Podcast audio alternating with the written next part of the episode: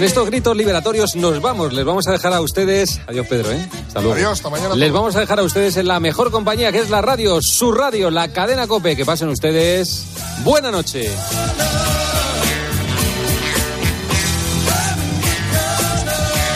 Escuchas Tiempo de Juego en Cope, el número uno del deporte, con José Luis Corrochano.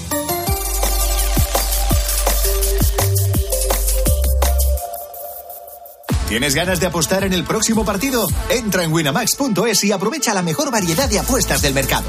Podrás ver las supercuotas del día y contar con las opciones del My Match y del Cash Out para hacerlo a tu manera.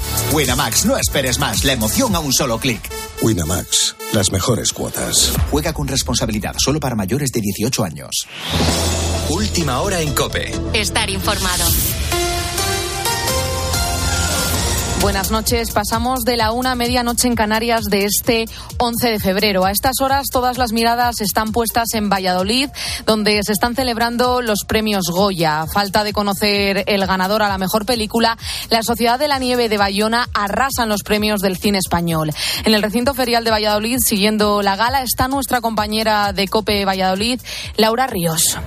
La gala de los Goya rinde hasta ahora un sentido recuerdo a quienes han dejado huella en el cine con su legado recta final para descubrir a la mejor dirección y a la mejor película con el duelo que se disputan la Sociedad de la Nieve y 20.000 especies de abejas. Bayona se mantiene con 10 estatuillas, con 13 nominaciones, como el gran favorito de estos Goya. Y el Goya es para Pedro Luque por la Sociedad de la Nieve. La Sociedad de la Nieve. La Sociedad de la Nieve. La Sociedad de la Nieve. La Sociedad de la Nieve. Y el presidente de la Academia, Fernando Méndez Leite, ha anunciado que Granada será la próxima parada de la fiesta del cine español. Y mientras se inauguraba la gala, a las puertas de la feria de muestras, cientos de agricultores y ganaderos se manifestaban de forma pacífica para hacer oír sus reclamaciones. Carolina Tabanera. El campo no se vende, renovables sí, pero no así. Son algunas de las eh, proclamas de los centenares de agricultores que se citaron a las puertas de la feria de Valladolid. Con chalecos amarillos, bocinas, silbatos, cencerros o petardos, el objetivo era que se les escuchase alzar la voz para exponer sus reivindicaciones. Nos están obligando a hacer cosas que no podemos cumplir. Las, la PAC nos está asfixiando. Tenemos unos costes muy altos de producción y no, y no tenemos apoyo por parte de- del gobierno. Esto no ha hecho nada más que empezar. Si estamos arruinados ya, que no más nos da estar en la calle que, que estar en casa. Un fuerte dispositivo policial se encargaba de la seguridad en la concentración que vivió uno de los momentos más tensos con el lanzamiento de una bengala. En Madrid, agricultores y transportistas se han reunido en las inmediaciones del Estadio Metropolitano. Allí, cientos de agricultores han votado a favor de continuar la huelga masiva del campo, mientras que la Plataforma Nacional por la Defensa del Transporte ha ratificado la decisión de comenzar un paro indefinido. Además, la policía ha cargado contra varios protestantes cuando han intentado cortar la circulación en la M40. Varios manifestantes han resultado heridos. Con la fuerza de ABC. Cope, estar informado. El Real Madrid da un golpe a la liga. Nacho Camuñas. Sí, los de Ancelotti han goleado por 4-0 al Girona en un partido dominado de principio a fin por los blancos. Una actuación que les permite ser más líderes, ya que con esta victoria el Madrid aumenta la distancia con los de Michel en cinco puntos. Un Michel que tras ver el partido desde la grada por sanción ha hecho esta reflexión en rueda de prensa. No hemos eh, estado al nivel que, que requiere un Real Madrid a un gran nivel, pero es, eh, es algo que ya, eh, ya preveíamos. Hemos intentado jugar de tú a tú, pero cuando el Madrid está a su máximo rendimiento, nosotros no llegamos. Yo creo que hay que reconocer que nuestra liga no es esta. Nuestra liga es Atleti Bilbao, Real Sociedad, Betis, Valencia. Esa es nuestra liga. El resto del sábado se ha completado con el Alavés 1, Villarreal 1, Real Sociedad 0, Osasuna 1 y Las Palmas 2, Valencia 0. Este domingo la jornada continúa desde las 12 en tiempo de juego con estos partidos: Getafe Celta, Mallorca Rayo Vallecano, Sevilla Atlético de Madrid y Fútbol Club Barcelona Granada. Te quedas en la noche de Cope con el grupo Risa. Cope, estar informado.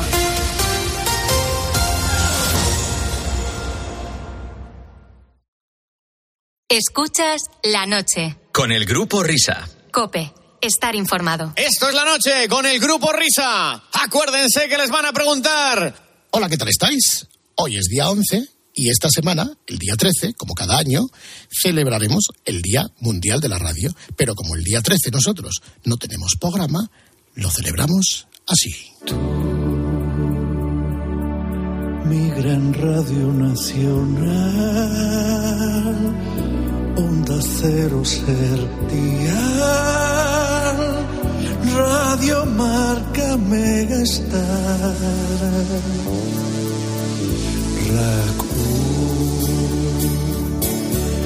Radio 3, radio local, radio intercontinental,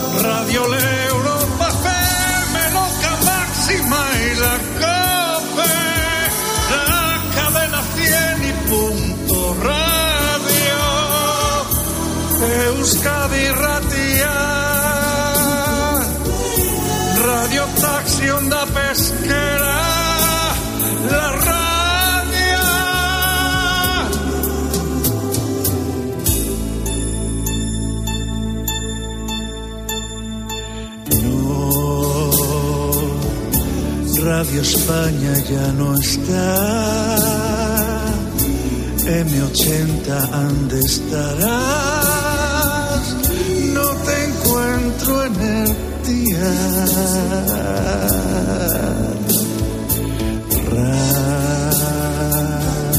Radio Minuto y Miramar. Unión Radio Pirenaica sé dónde está.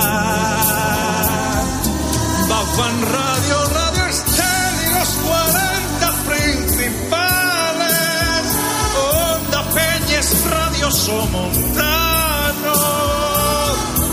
Radio Cadena Española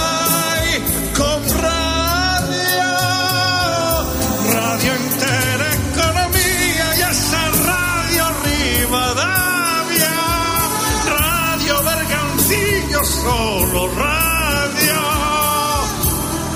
Euskadi Ratia. Radio Taxi Onda Pesquera. La radio. Luis del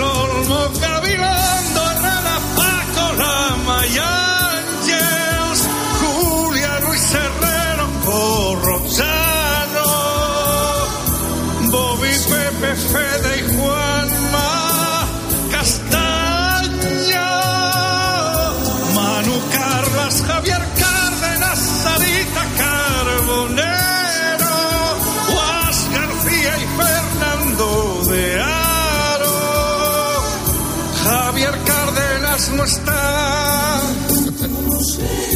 Hace un poco hasta ahora no. ok, diaria. Alcalá, Fonto, Josema, Miguelito y Aitor Gómez, Nacho Plajo, Serra y los becarios, Oliveros, Maramate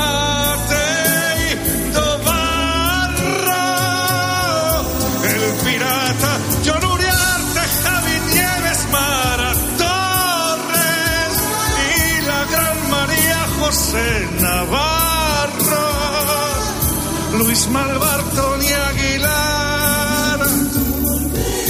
Todos suenan en antena, la radio. Todas las emisoras, las de ayer y las de hoy.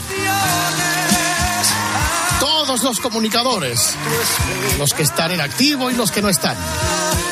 En el día de la radio, en el día de tu radio, Pepe. Comienza la noche del Grupo Risa. La de los insomnes, la de los borrachos, la de los colgados, la de los crápulas, la de los sonámbulos, la de los currantes, la de los amantes, la de los taxistas, la de los barrenderos, la de los pibones, la de los moscones, la del sonido hipersensible, la de la cadena COPE. Las horas más paranoicas de la radio española. Si no hay prórroga. La noche del grupo Risa. En la técnica, alguien habrá. En el control central, vete tú a saber. En la central de los anuncios, ni el tato. En la animación general, areucas. En la descoordinación, no hay ninguno. Más que nada porque en este programa no coordina nadie. Pero La nadie. noche del grupo Risa. Vete a cagar. Los responsables de estas tracanadas radiofónicas son, por orden de aparición, Óscar Blanco el Whopper, Fernando Echevarría, el Agustino de Aragón, David Miner, el del sabor de los tierras. ¡Ese muchacho! La noche del grupo Risa. Dirigen este espacio. Bueno, dirigen, esto no lo dirige nadie, va con piloto automático. Ellos, los desheredados, los perseguidos por la justicia, los que merecerían estar en preventiva. La noche del grupo Risa. Adelante, grupo Risa. Muy buenas. Ahí estamos.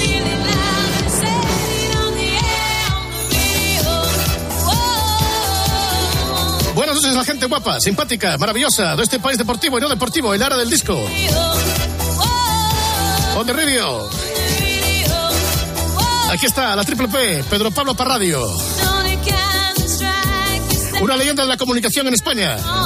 Eh, dejaros de entrevistar a tantos galácticos. Y aquí estamos. En una noche especial en la que Whopper ha estrenado su nuevo sistema, eh, ha actualizado el sistema del ordenador. Sí. Puede pasar cualquier cosa. Vaya semanita. Exacto. Cosa que yo no sé lo que es, pero en fin, debe ser más o menos como cuando estás grabando en la cinta magnetofónica y se te sale la cinta y se te enrosca. Peor todavía. Eh, ¿Os acordáis cuando la cinta se echaba a perder? Oh. Y la rabia quedaba porque además cuando volvías otra vez a escuchar esa cinta, esa casete por el Mal, mismo se oía sitio, se oía mal y te acordabas de aquella vez que se te dobló. Exactamente, imagínate en una cinta en un punto neurálgico, minuto 26, al principio pones la cinta, no te acordabas y de repente suena ese fatídico minuto 26. Y te trae a la cabeza ese momento en el cual tuviste que coger el bolivic Sí. y recogerlo con sumo cuidado, eh, todo, todo el carrete, volver a enrollar la cinta en su posición original y rezar para que ese doblez no se notase demasiado cuando pasaba por el cabezal del radiocasete. Una auténtica tragedia. Pero ahí estamos, aguantando carros y carretas. Chico, chico, qué barbaridad. Sistemas de comunicación los habituales a través de X, a través de... Ah, es verdad, perdón, señor. A través del Telegram. Juan Patillo ordenado. Hay cuatro grupos, sírvase usted mismo.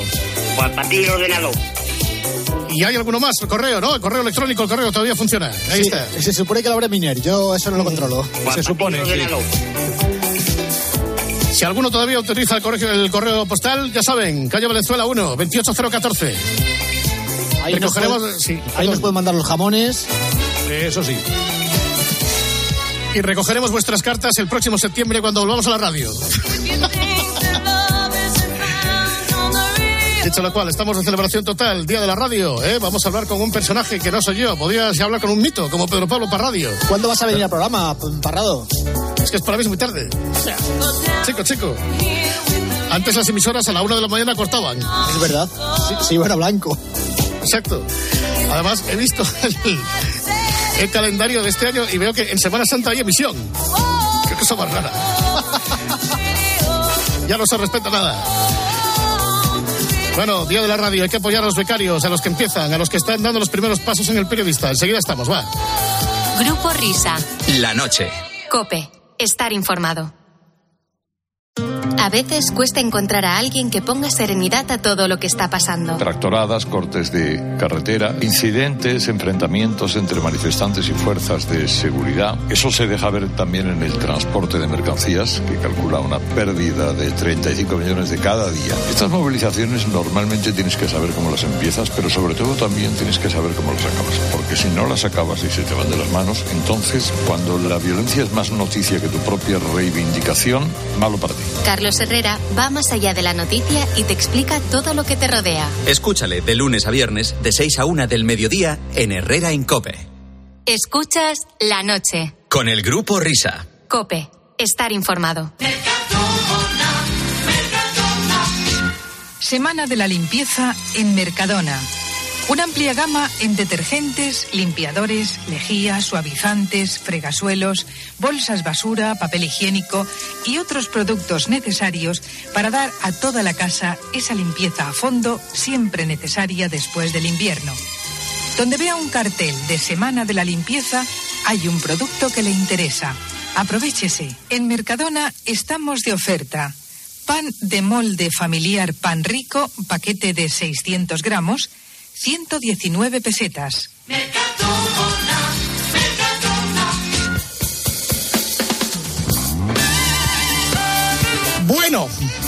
pues una de las ventajas que tiene este ratillo que echamos todos los sábados por la noche y que ya llevamos 10 años compartiéndolo con vosotros es que más allá de las chorradas y de las tonterías que decimos, de vez en cuando y de cuando en vez eh, nos regala la oportunidad de charlar de forma tranquila y apacible con las voces de la radio que nos acompañan o que nos acompañaron a lo largo de nuestra vida. Bueno, desde que estábamos en el cole, en nuestro caso, o antes, y que además nos han enseñado a, amar este oficio y nos han enseñado a querer a la radio, cuyo Día Mundial celebramos el próximo martes, el próximo día 13. Digo celebramos porque lo celebramos todos, nosotros que lo hacemos, pero sobre todo vosotros que la escucháis y que nos aguantáis, que sepáis que también es vuestro día. De hecho, el año pasado, no sé si os acordáis, los, los habituales, que lo celebramos con el gran Luis del Olmo, o hace dos años lo celebramos con nuestra leyenda eterna, Pepe Domingo Castaño. Y tampoco necesitamos días de la radio, por aquí han pasado todos los de la casa, pues Paco, Lama, Juanma, Expósito. Al Herrera le hemos indultado porque ya tiene el hombre bastante con que le destrocemos el programa todas las semanas, todos los jueves en Herrera en Cope. Y luego los de fuera. Por aquí también han venido José María García de La Morena. Incluso hemos recordado a los que no están gracias a sus allegados, ¿no? Eh, por ejemplo, pues Jesús Melgar nos descubrió todos los secretos de Jesús Quintero, o Pedro Pérez, los de Carna Sánchez, o Cristina Pecker, los de Antonio Herrero, 25 años después de su muerte. Pero, amigos, la mesa estaba coja. La mesa estaba coja. Nos faltaba algo. Nos faltaba una voz. Nos faltaba un número uno con mayúsculas que suena así. A ver si lo reconocéis. Pulpo, gazpacho, tortilla de patatas sin cebolla o con y un plato de jamón. Qué hambre. Migas, paella, lechato, pantumaca, salmorejo y papas con mojo picón. πίστο κοφίδο φαβάδα σοβρά σαν τα πεσκαΐ το φίλτρο καλά πιλ πιλ. Que, bien cantáis los del norte. Maestro Iñaki Gabilondo, buena madrugada. Hola, buena madrugada, un saludo a todos. Qué, qué voz de tenor, por favor. No, de tenor no, de tenor, de barítono, o peor todavía, sí. Iñaki, ¿Has visto lo del himno? Está bien, ¿eh? ¿Es un, es un factor unificador? Sí, fíjate, estaba yo tratando de, de explicarme por qué España no tenía letra en el himno, porque creo que solo hay dos en Europa, son España y San Marino. Los demás tienen letra todos, ¿no? Yo decía que aquí no tenemos letra porque en cuanto empezáramos a ponerle letra, en la segunda estrofa ya nos estamos pegando. ¿no? Y, por, y por eso no hay. O sea, ni se ha intentado, se ha intentado, pero medio en broma, ¿no? Un par de cosas. Y entonces yo estaba haciendo un programa sobre qué diablos es España, estaba hablando con José Andrés. Y le decía, oye, ahora que me doy cuenta, el único elemento unificador sin, sin conflicto es la gastronomía. Es decir, es el único. Anda, Es verdad, dice, sí, es cierto. No sé, cualquiera de los platos de... no crea conflicto, ni, ni el gazpacho, ni las patatas a la brava, ni la nada, ni el lechón, ni tal. Y dije, oye, ¿sabes lo que voy a hacer? Si le ponemos letra de platos regionales, ahí no va a haber discusión. Por lo menos no va a haber discusión. No, y entonces, como es tan fácil, en un, en un plis plas, pues se hice una, una- unos ripios de esto y resultó que nada cuajaba. Y dijo, Andrés, pues es verdad. Aquí nadie le va a poner ninguna pega a esta letra. Sí, en eso hay unanimidad. A todos nos gustan esos platos sin discusión ninguna. O sea que Oye, muchísimas, muchísimas gracias por haber venido aquí a este programa underground de la cadena COPE, pero además un profesional, atención señores, un profesional de la altura, de la envergadura, del prestigio de Iñaki Gabilondo que puede decir, bueno, a estas horas de la madrugada yo os atiendo por teléfono en casa, que no, no, no, no, no, no. Aquí está, en el estudio A de la cadena COPE. Sí, señor. Aquí lo tenemos. Hombre, Sí, claro, señor. como debe ser, ¿no? Como debe ser, ¿no? Como COPE, Como como debe debe ser, exacto. COPE ser. Qué, qué barbaridad. COPE, eh, Iñaki en la COPE. Con la cantidad de mamporros que nos hemos dado. La COPE, la SER, Bueno, el que imperio más, del más bien que yo he monopolio. recibido, que yo he recibido. Porque como hagas una lista de los que yo he dado, vas a acabar en 30 segundos. De verdad, Sí, ¿no? posibito, ¿eh? Sí, sí. Recibí muchos, pero no di, no di ninguno. Sí, Era la época del heavy metal de la radio. Bueno. Bueno, ya no hablamos de García y de La Morena, porque eso, vamos, esos dos rompieron la barrera del sonido. Y no te vamos, creas, hubo alguno que la rompió más todavía, ¿eh? Pero sí, Ah, sí. es verdad. No, la, la de- la de José Mari y, y José Ramón fue muy colosal, porque además se disputaban como, como, vamos, como lobos las piezas informativas por unos procedimientos casi, casi, casi mafiosos. Era muy, muy divertido y escandaloso. O sea, si tenían un, un entrevistado para la noche, lo tenían secuestrado para que no saliera, no se le fuera a ocurrir al otro pillarlo por algún sitio, sí, ¿no? sí, sí, Y era, era una cosa muy tremenda, ¿no? Era una cosa muy tremenda, muy siciliana. Luego hicieron las paces en una armonía, Sí. en un, un encuentro muy emocionante, sí. Sí, sí. Y yo me alegré que- mucho. sí. O sea que las batallas y las guerras también prescriben, como los delitos. Bueno, tienen que prescribir. Yo, desde luego, yo he tenido muy pocas batallas, en serio, ¿eh? O sea, que he estado en el medio de todas, sí. Pero, te repito, invito. Coger todas las antologías del sonido y empezar a coger las, las cosas que yo ya he dicho atacando a muy pocas a compañeros. Muy pocas. Sin embargo, ya digo, tendréis para llenar baúles y baúles con las que me han dicho a mí. Pero no, yo no creo nunca en esas cosas mucho, ¿eh? porque son, son juegos que no conducen a ningún sitio, salvo a- para envenenar más las cosas, envenenar más a las audiencias, envenenar más la situación. Eso no, no- Y luego va en- también en carácter. Yo he nacido conciliador y ¿qué le voy a hacer? ¿no? Y si tengo que expresar mi punto de vista, lo expreso y si hay que ser rotundo, lo, lo soy. Pero no, nunca me ha gustado criticar, meterme con los compañeros, nunca me ha gustado. Y además, ¿sabes por qué? Porque, porque creo que eso le hace mucho daño al gremio. O sea, por ejemplo, yo me he enterado que el PP es una panda de ladrones porque me lo ha contado el PSOE. Y me he enterado que el PSOE es una panda de ladrones porque me lo ha contado el PP. Y me he todos me dicen que los demás son unos ladrones, con lo cual tengo muy mala opinión de la clase política, ¿no? Tú te imaginas un banco que te dijera, deposite aquí sus ahorros, y no se le vaya a ocurrir ir al banco tal, porque le van a robar, son una banda de sinvergüenzas, de ladrones, o y tal. No, tienen una mínima dignidad para defender el gremio, ¿sabes? Luego por dentro se, disputan de una manera feroz las cosas, pero no, no hacen eso. Sí, bueno, nosotros sí nos gusta mucho hacer eso, como le pasa a la política, y así pues perdemos un montón de crédito ante la gente. ¿Y qué le vamos a hacer? Yo procuro llevarme muy bien. Yo tuve una, una rivalidad enconadísima durante muchos años, pero enconadísima con Luis del Olmo y somos muy buenos amigos. Lo fuimos siempre, no es que fuimos al final ya en el asilo, no, no, fuimos ya, nos tratamos con respeto y con toda la vida, ¿no? Bueno, tenemos Buenas, aquí, buenas noches, buenas noches, Tenemos aquí a nuestro otro Luis Hombre. del Olmo, que Querido, protagonizó... querido, mm, querido Iñaki, me- ¿cómo, estamos, ¿cómo estás, querido? Pues bueno, ya sabes, hablamos hace dos días, ya te lo dije. Estoy muy bien. Estás, estás en, se, te en ha olvidado, plena se te olvidado ya, se te ha olvidado. Oye, y- Ay, y, si, y cabeza, cómo- y si- y si nos, si nos firmaran a los dos para hacer un programa conjunto, y yo hago de seis a seis y media, y tú de seis Sí, y media a seis cinco, media, a siete cinco de la menos tarde. 20 a siete menos 25. Siete menos 25. Que me alegro mucho de saludarte, que estás en un estado de forma extraordinario. Sí, y voy a exacto. por palomitas porque nunca he disfrutado tanto como esta entrevista que te están haciendo ahora mismo.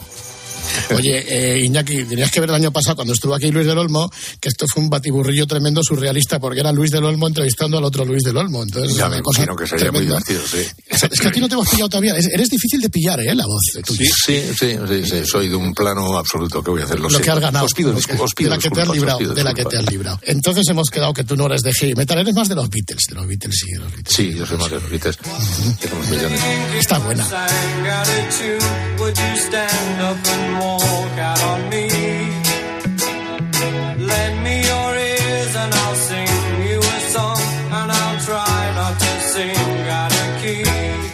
Digo que esta es buena, ¿no? With a little help from my friend. Bueno, para mí tiene además unos recuerdos muy profundos. Yo no puedo escuchar esta canción sin emocionarme. Fíjate, cuando mi mujer me dijo, Iñaki, vamos a tener un hijo, el mayor, que ya es un, un caballo de cincuenta y tantos años. Bueno, cuando me dijo, vamos a tener un hijo, estábamos en París y sonaba esta canción de fondo. Y cada vez que oigo, With little help from my friend, recuerdo el momento exacto en el que estaba mi mujer diciéndome eso, vamos a tener un chaval, estamos en París. Y cuando se lo cuento al, al- al mozo, que ya digo, es ya está a punto de jubilarse, pues le, le hace bastante gracia, sí. Oye, a pesar del rollo que he soltado eh, al principio, en realidad la presencia eh, de Iñaki Gabilondo aquí se debe a la obstinación y al empeño no disimulado de David Miner, Donostiarra, de colar en el programa a alguien de la Real. ¿Sabes lo que pasa, Iñaki? Que hace una semana estuvimos a Suárez eh, Gurruchaga, que Ya, lo sí, sí, sí, lo que le conozco, le conozco, conoces. Pues, eh, Sí, sí. Yo dije, hoy tenemos que traer a otro de la Real. Hoy, estamos bien este año. ¿eh? También, ¿eh? Bueno, estamos siempre con. Sí, en, la- en el hilito, porque pobrecitos de nosotros. Tenemos un equipo que está muy bien, pero claro, es que la liga es muy larga y hay lesionados y tal, y luego ya los suplentes bajan mucho, hay muchos chavales jóvenes. En fin, hemos nacido para sufrir, ya sabes. Tampoco nuestras posiciones históricas han sido estas. Cuando yo era un chaval, la Real era le llamaban equipo ascensor. O de los últimos de primera o de los, o de los primeros de segunda, y siempre andamos para arriba para abajo. Luego ya tuvimos una época gloriosa, maravillosa y formidable. Y algunos más jóvenes se creen que esa posición gloriosa es que es la nuestra, como si formáramos parte de la aristocracia y no formamos parte de la aristocracia. Aunque últimamente estamos ya colocándonos en una posición de noblecilla que no está mal y que ojalá cuaje, ¿no? Entonces, ¿renovamos a Imanol, Iñaki? Mm, Yo creo que sí, no me ha consultado el presidente, pero tengo la impresión de por supuesto que le van a renovar, vamos, no Me creo, me creo que te consulte cosas a Perribay. No, no, no, no me consulta ¿Ah, no? nada. Lo que pasa es que a veces me invita al fútbol, pero. bueno, eso sí. ¿eh? pero no voy, pero no voy porque está. No, no estoy yo, voy poco. Bueno, voy bastante, pero no coincide siempre con que juega la Real, ¿no? Pero en fin, Pero- soy muy de la Real. Date cuenta que yo soy, yo soy socio de la Real desde el mismo día en que me registraron en el registro civil. O sea, mi padre salió de casa para registrarme en el registro civil y de paso que ya estaba en la calle, se fue a la Real y me hizo socio de la Real. Soy socio de la Real, por tanto, desde, desde el primer segundo de mi vida y además he ido al fútbol desde pequeño y como soy viejo, tengo una memoria fatal para saber qué hice ayer por la mañana, pero una memoria prodigiosa para las cosas de niño pequeño, de manera que puedo estar recitándote alineaciones de la Real hasta la hora de desayunar. ¿no? Así que sí, soy un seguidor muy... Y luego el fútbol me va, me ha ido defraudando como es natural, ya es una cosa bastante abominable, con- se ha convertido en una especie de, de- de exuberancia económica loca, de, de- de disparates, tal, de juliganismos radicales, todas estas cosas del bar y tal. Pero cada día me gusta más la Real, eso es lo que pasa. Cada día el fútbol me aburre más, me interesa menos, menos de lo que me interesaba, porque no me interesaba mucho, pero me interesa muchísimo la Real.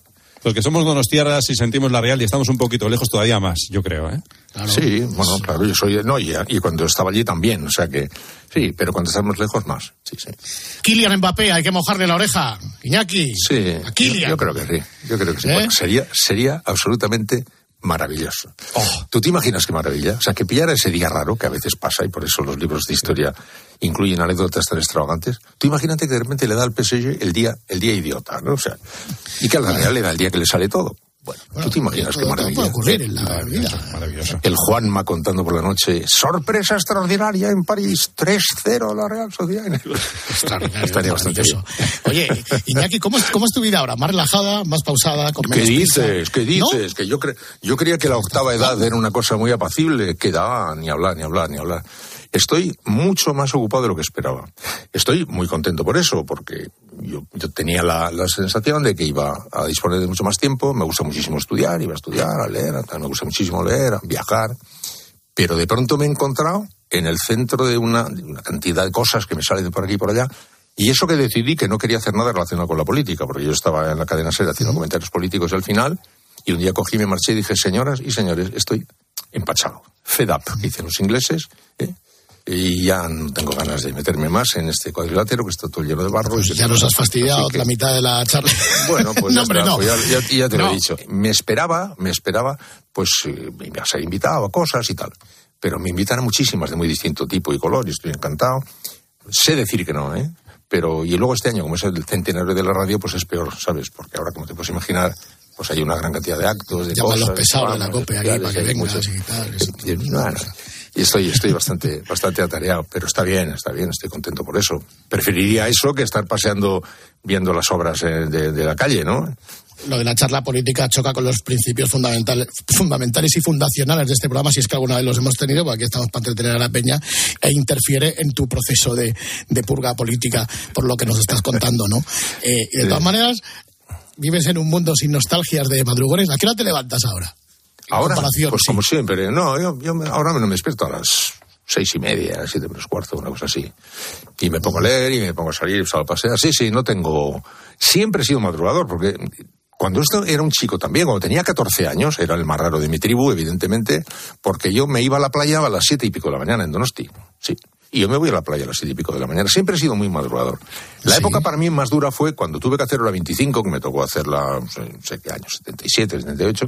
Y entonces, pues ese, ese tiempo horario para mí era, un, era muy duro de pelar. Era- yo iba siempre a rastras, como subiendo un monte, un camino muy pedregoso. Sin embargo, el madrugar nunca me ha costado absolutamente nada. No, no, pero cada vez que escuchamos los una entrevista, entrevistas con algunos de los grandes, yo no sé quién madruga más, porque escuchas a Luis de Olmos, yo me levanto a las cuatro, tú a las cuatro, Herrera, yo a las Luis, tres y cuarto de la no, mañana ya no, estoy no, levantado.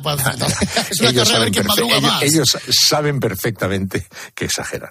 El que se levantaba antes era yo, claramente, y lo sabe muy bien Luis, y lo sabe muy bien Carlos. Pero, pero como tampoco vamos a empezar a mostrar cicatrices aquí, porque eso es ridículo. Yo he sufrido más, no, yo más. ¿no? Así, me parece una, una jaimidada. Sí, Hola, pero hola, bueno. hola, hola, Hola, Carlos, querido. Me alegro de saludarte.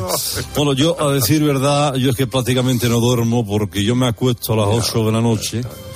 Yo para las 10 y cuarto de la noche ya estoy danzando, mirando periódicos, eh, eh, redes sociales, eh, webs y, y tal y cual. Oye, en tu época, si hubiese habido toda esta información, ¿tú te hubieses levantado antes o tenías un fenomenal equipo que yo no tengo, eh, que te lo hacía todo?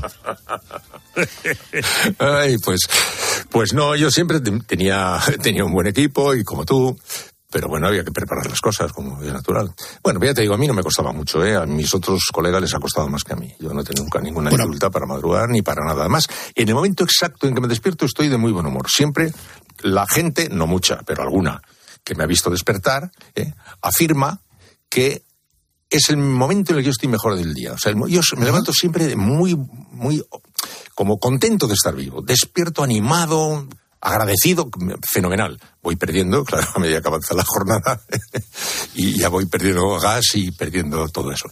Pero con muy buen humor y con muy buen temple y, y rápido, ¿eh? O sea, abro un ojo y estoy espabiladísimo. Y, y no, y no me cuesta eso nada. Nada de nada, de nada. Digo que Iñaki y Carlos, Carlos eh, e Iñaki, además compartieron un auténtico seguro de vida, que era la ama de llaves de la radio, que hoy que celebramos el Día de la Radio, pues eh, es oportuno recordarla con cariño como fue la gran Paloma Tortajada, gran amiga nuestra, ¿verdad? Y eso siempre era un seguro de vida.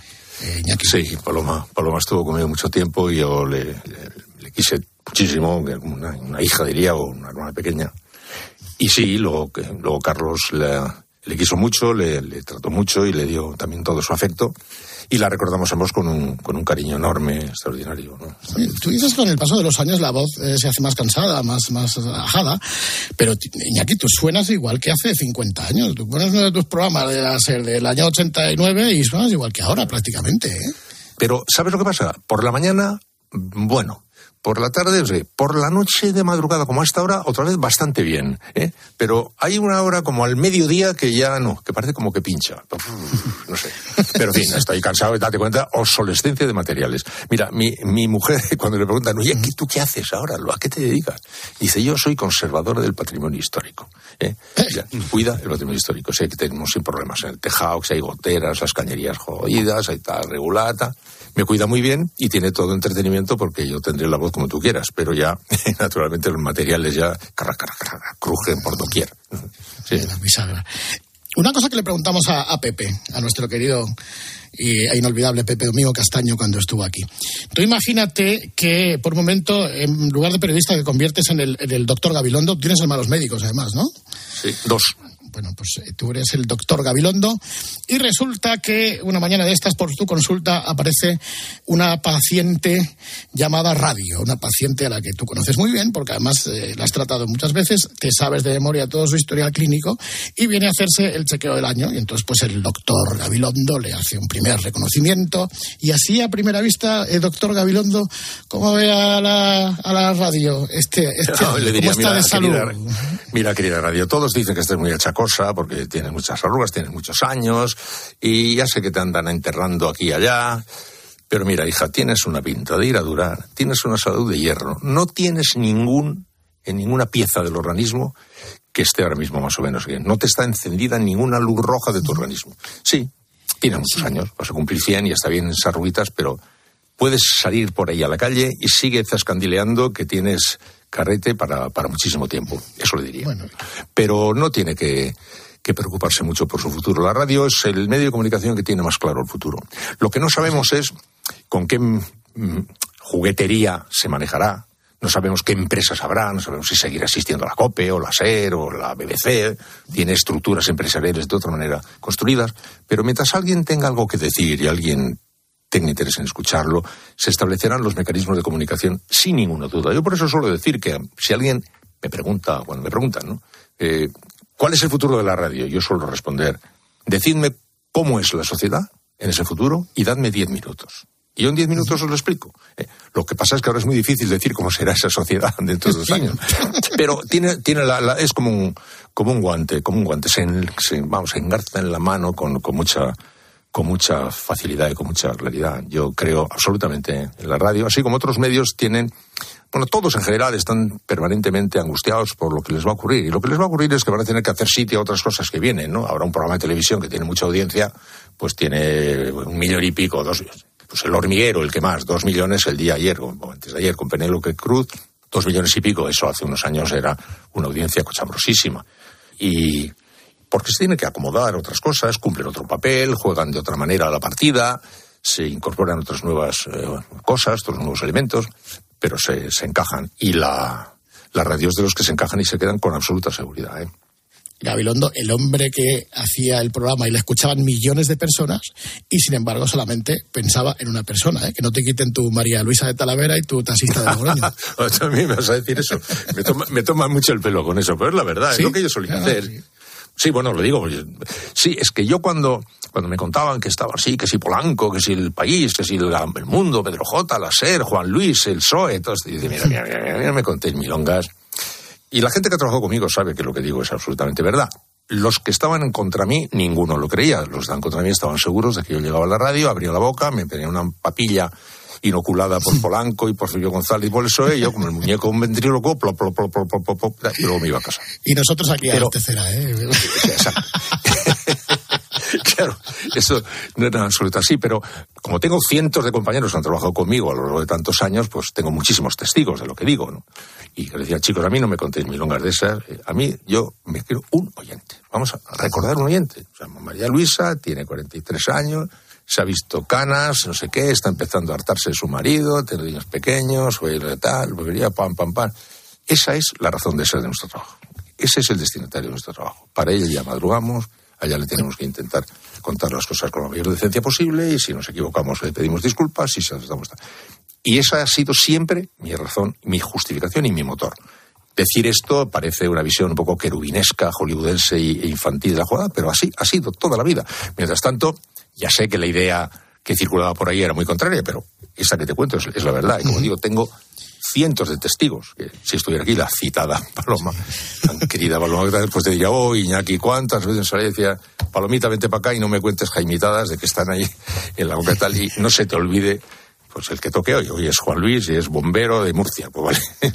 Pero tengamos en cuenta siempre al oyente, al lector, al espectador, como la razón de ser de nuestro trabajo, como el, pues como el, el- el sentido que le da a nuestro trabajo lo da esa persona, no lo da otra cosa. Pero bueno, en el zafarrancho en el que andamos metidos, pues cualquiera se lo cree.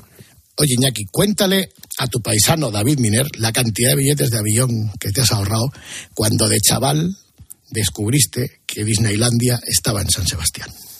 Sí, bueno, claro, hay que, hay que comenzar por, por decir lo que te diría, por ejemplo, si estuviera aquí José Sacristán o José Luis García, por decir personas más o menos de, esa- de nuestra generación, que cuando eran pequeños no tenían televisión. O sea, yo cuando era un chico pequeño no había televisión. La televisión apareció en mi vida cuando yo estaba en segundo de, de- de- de- en la universidad. Y toda nuestra infancia pues era por la radio. Y yo, como todos los de nuestra generación, pues, me gustaría que estuvieran aquí José Luis Pepe en para que así es, y ellos podrían estar, Pepe aquí podría estar cantándote anuncios de la radio de los años 50, pues ocho horas. Entonces nosotros vivíamos en aquel país, que era un país muy especial, después de la guerra, con, tensiones grandes, en nuestra familia además había también bandos y heridas recientes de las cosas y tal. Y era pues un país, desde nuestra perspectiva, en blanco y negro. Éramos una familia modesta, vivíamos con muchos hijos y tal. Y la radio era el, el- el- la ventana abierta al, al- al- sueño, al, al tecnicolor, que yo digo. ¿no? Para mí aquello era, era, era Disneylandia. Y cuando yo salía de mi casa, que vivía en la calle Churruca, David, y iba hacia el colegio, que estaba en la calle Sánchez Toca, lo del Buen Pastor, David, y pasaba delante de Radio San Sebastián, que estaba en la avenida, David, pues yo veía el letrero Radio San Sebastián, era la puerta de Disneylandia. Decía, ¡Ah! El lugar de yo pasaba todos los días para ir al cole y veía la puerta de Disneylandia. Yo quería vivir en Disneylandia. Y por eso yo he contado tantas veces esto que cuando yo fui nombrado director de Radio San Sebastián, que era un crío, yo tuve la sensación de triunfo que yo no he vuelto a, a sentir en mi vida. O sea, a mí me han dado muchísimos más premios de los que me merezco, pero me han dado muchísimos premios y todos me han hecho mucha ilusión y todos los he agradecido. Pero a mí ninguno me hizo la emoción que me dio cuando me nombraron director de Radio San Sebastián, cuando yo pisé aquella radio. De repente el, el jefe. ¡oh! Impresionante.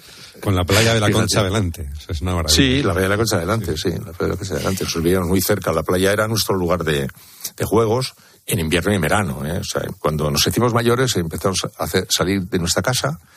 Nuestra madre nos decía, yo me di cuenta de que estabais yendo de casa cuando ya no había arena en el suelo. Cuando al recoger la casa no había arena, porque nosotros jugábamos a todo, a guerras, a soldados, a carreras, pues, todas las cosas, las novias, todo era la playa. Bueno, y cuando llovía mucho, los arcos del Buen Pastor y si no, el Monte Ulía, o el Monte Urull. Ahora que citas a, a tu madre, eh, mm, no sé si los dos, pero tu padre era carnicero en, en la parte vieja de San Sebastián, ¿no? En la brecha. En el, en el mercado de la brecha, sí. Y mi hermano, uno de los nueve, se quedó con la, con la carnicería después, hasta que ya también se, se lo dejó, se jubiló.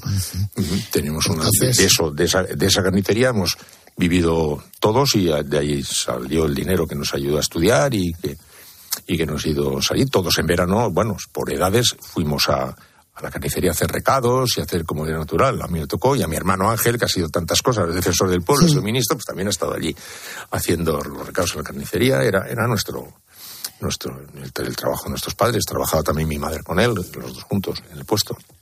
Entonces, tus, tus, tus recuerdos de los sonidos de aquellos recuerdos, imagino que sean pues, eh, seriales, novelas, goles, música, sintonías, indicativos, anuncios, ¿no? Sí, sí, todo eso, eso es lo que acabas de contar tú ahora, todo.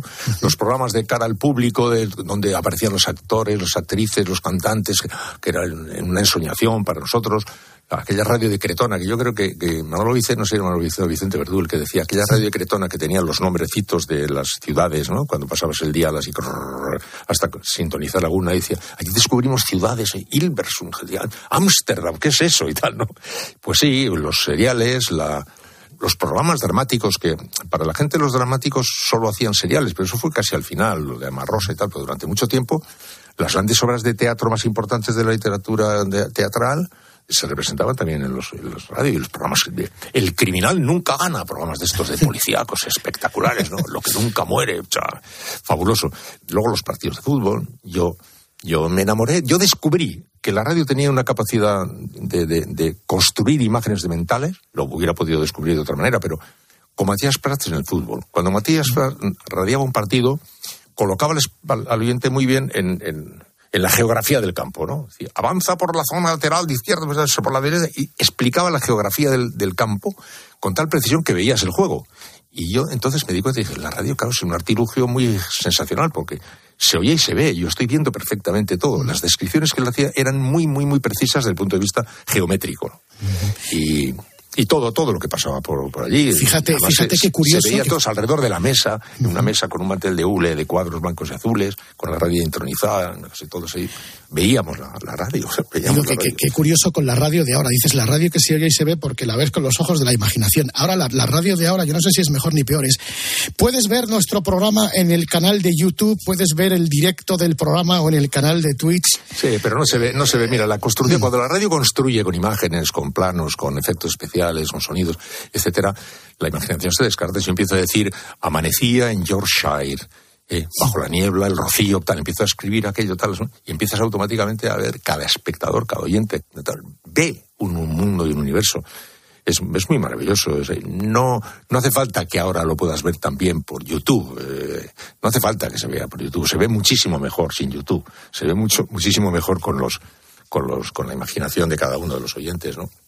Y entonces nos encontramos a ese Iñaki Gabilondo que vuelve de la Universidad de Navarra y aparece la figura del el hombre de la pirámide invertida, es decir, aquel que no ha sido novillero y pasa directamente a ser matador de toros. Director de Radio Popular de San Sebastián, director de Radio San Sebastián, director de Radio Sevilla, director de informativos de la SER, director de informativos de Televisión Española y luego ya te dedicas a hacer programas. O sea, ¿Cómo es eso? ¿Cómo se empieza desde Es arriba? un viaje al revés. Yo, yo me, di, me di cuenta yo, pero nadie se iba dando cuenta hasta que se dieron cuenta después. Cuando a mí me, me colocan en el plano con mis compañeros, con, con Luis del Olmo, con los compañeros que trabajaron en la época conmigo, no se dan cuenta que mi historia profesional había sido completamente al revés. Yo, yo había... Mi primer trabajo fue dirigir, dirigir Radio Popular de San Sebastián. El segundo, Radio San Sebastián de la SER, como te he dicho. El tercero, Radio Sevilla, luego director de- director de, de- Y cuando había pasado todo eso, pues empezó mi carrera desde delante del micrófono. Es una carrera al revés. Normalmente la gente hace programas y a lo mejor termina siendo directivo. Un- bueno, una historia muy rara y muy particular que me, me dio algunas, bueno, algunas desventajas respecto a mis compañeros, que tenían ellos una, una formación microfónica que yo no tenía.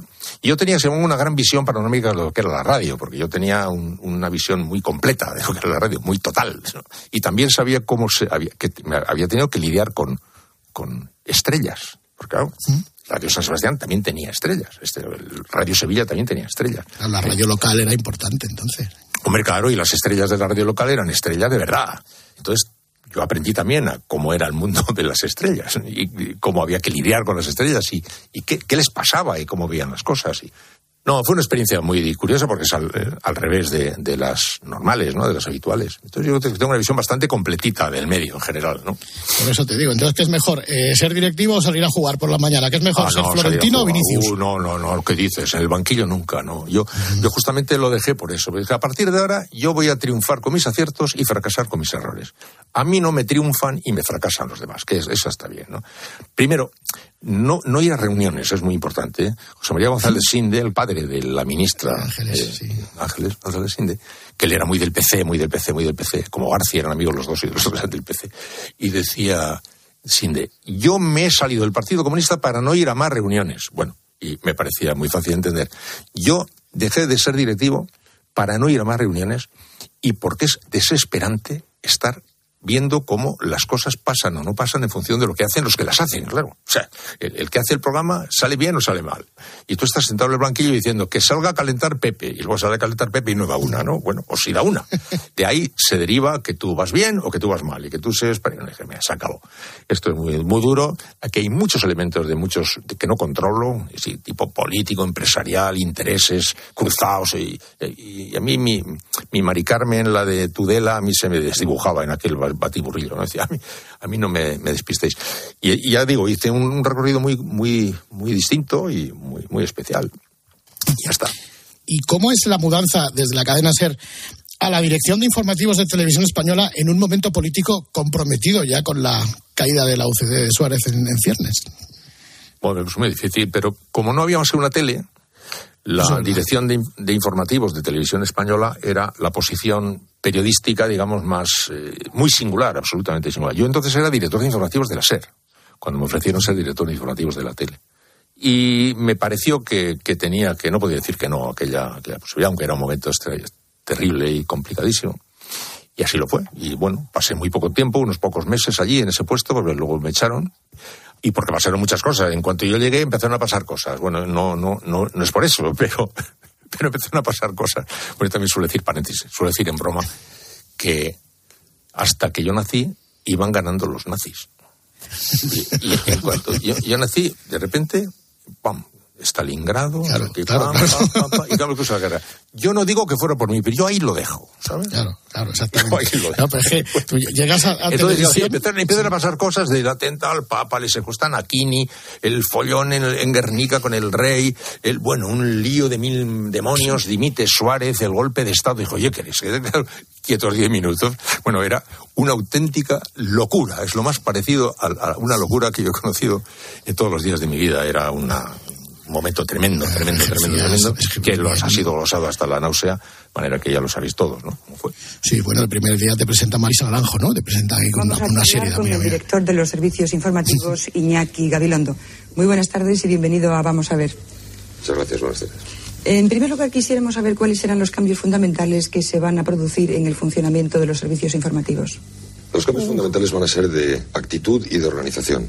Es por eso eh, bastante preocupante para nosotros que el día 20 de abril, es decir, mañana, sea considerado el día D porque para nosotros solo es el primer día de una nueva etapa. El cambio Estaba, estás serio ahí, estás ahí en tu papel. Amigo mío, amigo mío. Eh.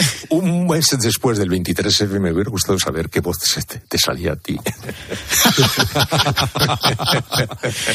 Oye, eh, para los más jóvenes, porque aquí hay mucha gente menuda que nos escucha, lo has contado hasta la saciedad, pero ¿cómo es aquella tarde del 23F? ¿Cómo podríamos imaginarla a través de tus palabras da- en, tu No, despacho? la- la- no, pero el, resumen más claro que puede decir una persona más joven es la siguiente. Primero, no se dio en directo el asalto al Congreso. No se dio en directo. Se estaba grabando para emitir en el telediario de la noche.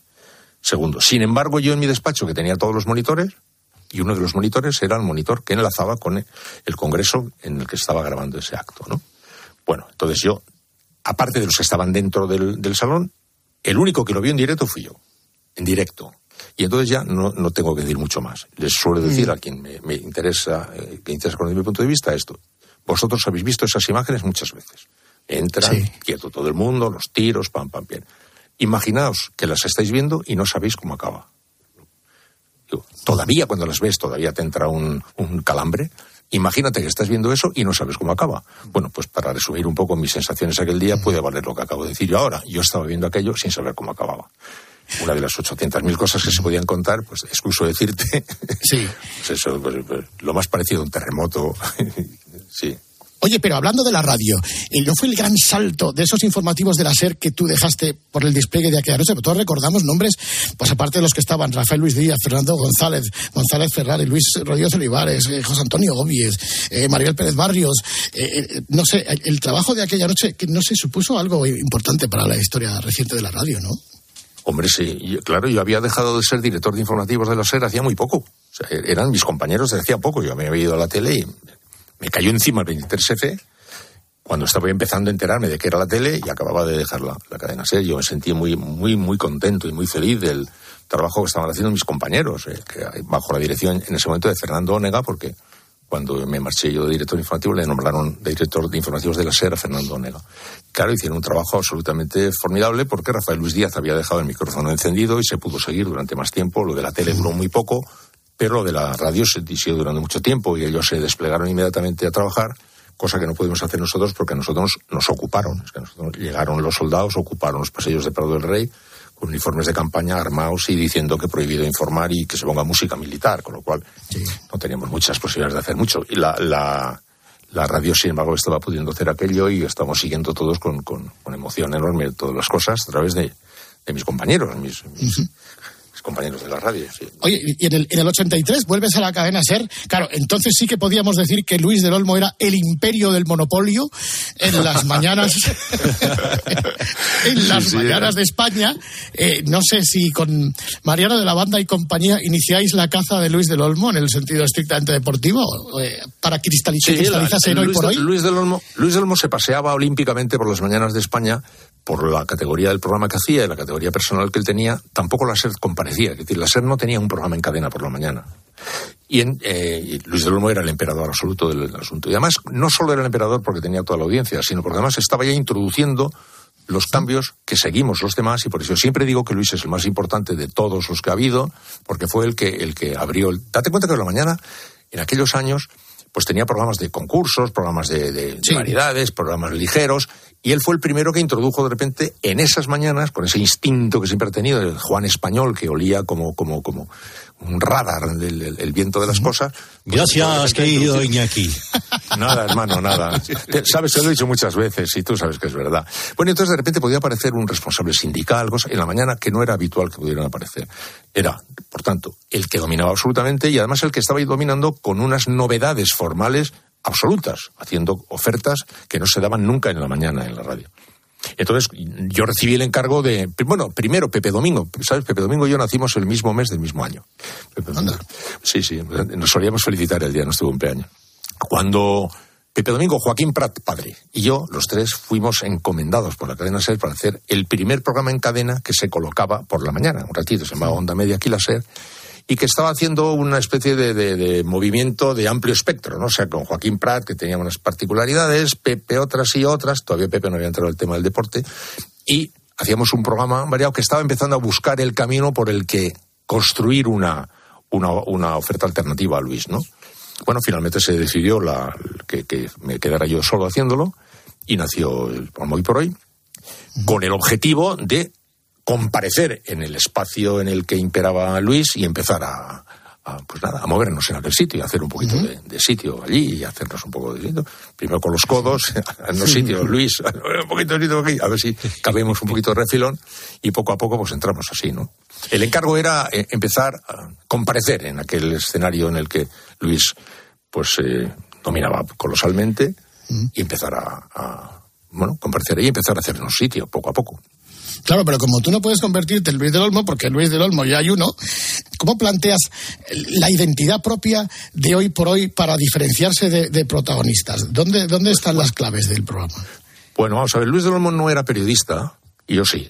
Luis del Olmo era un hombre que ha tenido que evolucionar hacia el, el do- el dominio de los, temas también informativos, como lo- logró hacerlo, como yo tuve que acercarme también a los mundos de la, de la animación en los que no tenía ni idea, o sea, yo era un periodista. Entonces, Luis del Olmo ofrecía el mayor espectáculo radiofónico que se puede ofrecer. O sea, es como decir, vengan ustedes a ver de costa a costa o protagonistas y asistirán ustedes al mayor espectáculo que la radio puede ofrecer.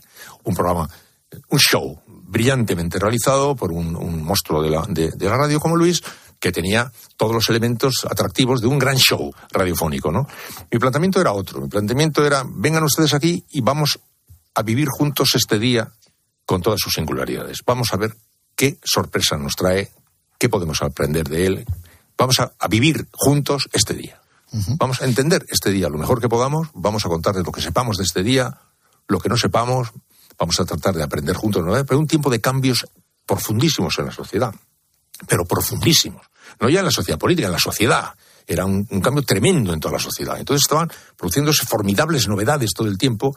Y decía, vamos a vivir juntos estas, este tiempo de cambio y vamos a vivir juntos este día que nunca va a volver y vamos a vivirlo juntos así. Tenía esa, esa intención. Pero estaban produciéndose muchas cosas, muchos cambios, ¿no? Nosotros teníamos la formación de, de- de nuestra, de, nuestra, de nuestra vida educada, maleducada por el tiempo de la dictadura, el franquismo. Claro, de repente empezamos a tener que hablar de la fertilización in vitro. De, de- eh, no paraba de haber novedades en, la- en la- en la- las costumbres de la sociedad, transformaciones profundas de todo tipo. Bueno, la oferta era esa. No voy a ofrecer otro espectáculo que quiera competir con el espectáculo de Luis. Si usted quiere asistir al mejor espectáculo de la radio, nadie va a hacer mejor que Luis el, programa este. Si yo le ofrezco otra cosa, ofrezco, venga aquí, vamos a, compartir las novedades del día, vamos a, aprender juntos lo que el día nos traía de, de bueno, vamos a, a vivir juntos, vamos a vivir juntos lo que sepamos y lo que dejemos de saber. Y así fue, y funcionó bien y fue poco a poco haciéndose sitio y co- consiguió luego Bueno, mal, mal no te ha ido, ya. la verdad. no, luego ya, le, luego ya le pasamos a Luis, luego, ya- luego Luis se quedó detrás, fin, la, la vida, eh, las cosas que pasan. Querido Iñaki Gabilondo, eh, ha sido un placer celebrar contigo el Día de la Radio. Muchísimas gracias por haber venido desde la cadena COPE, los que estábamos, los que nosotros estábamos con Antonio Herrero y con Federico. Pero hay una cosa que sí nos une, que es la locura por la radio y, por ejemplo, a este que estamos escuchando de fondo, que es Aserrat. Muchísimas, muchísimas gracias de corazón, Iñaki. Un abrazo muy grande a todos. Sí, sí, sí, está muy bien que esté mi amigo Joan ahí. Ahí estamos. Hasta la próxima, Iñaki. Adiós, buenos días, buenas noches, buenas madrugadas. Que nuevos brazos y nuevas piernas crezcan en la carne talada.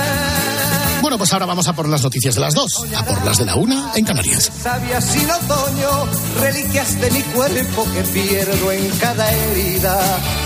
Porque soy como el árbol talado que retoño, aún tengo la vida. Y para la libertad, sangro, lucho, pervivo para la libertad. Mis ojos y mis manos, como un árbol carnal, generoso y cautivo. Doy a los cirujanos, porque donde unas cuencas vacías amanezcan, ella pondrá dos piedras de futura mirada. Y hará que nuevos brazos y nuevas piernas crezcan en la carne talada. Retoñarán aladas de savia sin otoño, reliquias de mi cuerpo que pierdo en cada herida, porque soy como el árbol talado que retoña.